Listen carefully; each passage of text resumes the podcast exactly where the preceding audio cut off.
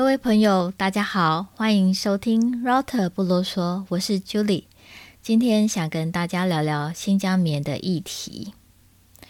我想大家都知道，最近因为 H&M 这个呃服装品牌，它公布了它不用新疆棉，而引起了中国小粉红的全面抵制，甚至延烧多个国际的品牌，包括 Nike、Adidas。Kevin Klein、New Balance 等等，而这些品牌的中国代言人呢，也纷纷被迫表态，跟品牌终止代言合作，甚至包括台湾出生的张钧甯、彭于晏跟许光汉。其实呢，这整件事情跟入华一点关系都没有，而是企业社会责任的议题。企业社会责任是什么呢？它的英文叫做 Corporate Social Responsibility，简称 CSR。CSR 的概念呢，最早可以追溯到一九五零年代、一九六零年代那个时候。那个时候呢，社会运动刚兴起，而带动了企业社会责任这个概念的迅速发展。随着科技的快速进步，以及全球化的浪潮，兴起了大众对于跨国企业的一些质疑，而企业社会运动组织也越来越积极地引导社会大众对企业来施压，希望企业不要只顾着赚钱而不择手段，希望企业能够承诺持续遵守道德规范，为经济发展做出贡献。并改善员工及其家庭、社区和整个社会的生活品质。而目前呢，所有的企业每年上市公司都必须要撰写企业社会责任报告书，并参考全球永续报告协会 （Global Reporting Initiative） 简称 GRI 所颁布的一个准则来写这个报告书，揭露公司在经济、环境、社会及管理上的重要议题。简单来说，就是呃，要揭露公司在经济上有没有带动这个呃社会的经济成长，环境上它有没有排放一些污染的物质，危害到人的生命安全。或者是呃生物的多样性这种环保的议题，那社会议题呢，主要就是讲人权，还有劳动力的平等这些问题。管理上呢，主要就是讲公司治理的一个问题。而这些企业责任的一个议题呢，也呼应了联合国所颁布的永续发展目标。SDG 的十七项指标，其实呢，这也是呃全世界的普世价值。那联合国的永续发展目标呢，第一个就是终结贫穷，第二个消除饥饿，第三健康与福祉，第四优质教育，第五性别平权，第六净水。及卫生，第七，可负担的洁净能源；第八，合适的工作及经济成长；第九，工业化创新及基础建设；第十，减少不平等；十一，永续城乡；十二，责任消费及生产。这次新疆棉的问题就是踩到这一点了：责任消费跟生产。第十三，气候行动；第十四，保育海洋生态；十五，保育陆域生态；十六，和平、正义及健全的制度；十七，多元伙伴关系。其实呢，企业社会责任呢，在最近几年呢，是个非常夯的一个议题，而且甚至发展了企业永续。责任投资，所谓的 ESG，呃，责任永续投资的这个概念，也就是说，投资人呢，在投资企业的时候，除了关注传统的财务指标之外，还必须要重视企业在环境、社会责任和公司治理三大面向的一个表现，是一种更全面来评估企业的方式，也是近年来世界的潮流趋势。永续投资呢，可以说是目前金融市场上最夯的关键名牌了。像呃，二零二零年全球的永续基金规模就达了十六点五兆美元，可见呢，ESG 这种责任永续投资到底有多夯了。然后呢，企业也纷纷发布他自己的永续报告，说自己有多么的注重。ESG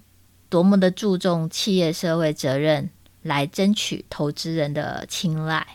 但是呢，联合国在去年五月的时候就发现说，诶，企业自己发表的永续报告书好像是美化的公关报告书，并不是真的有在执行。所以呢，今年三月的时候。欧盟就推出了永续金融揭露，简称 SFDR 的新规范，想要来监督这些企业到底是真的在执行企业社会责任，还是只是口头说说而已，只是想要漂绿而已。我想说到这里，各位是不是慢慢了解为什么 H n M 会发表说他们不投资，呃，不用新疆棉。其实 H n M 它的声明呢，它写说：“We do not work with any garment manufacturing factories located in SUAR，就是新疆维吾尔自治区 ，and we do not source products from this region。我们不用新疆棉。” We work with in China, aiming to ensure that workers are employed in accordance with our sustainability commitment。也就是说，他们希望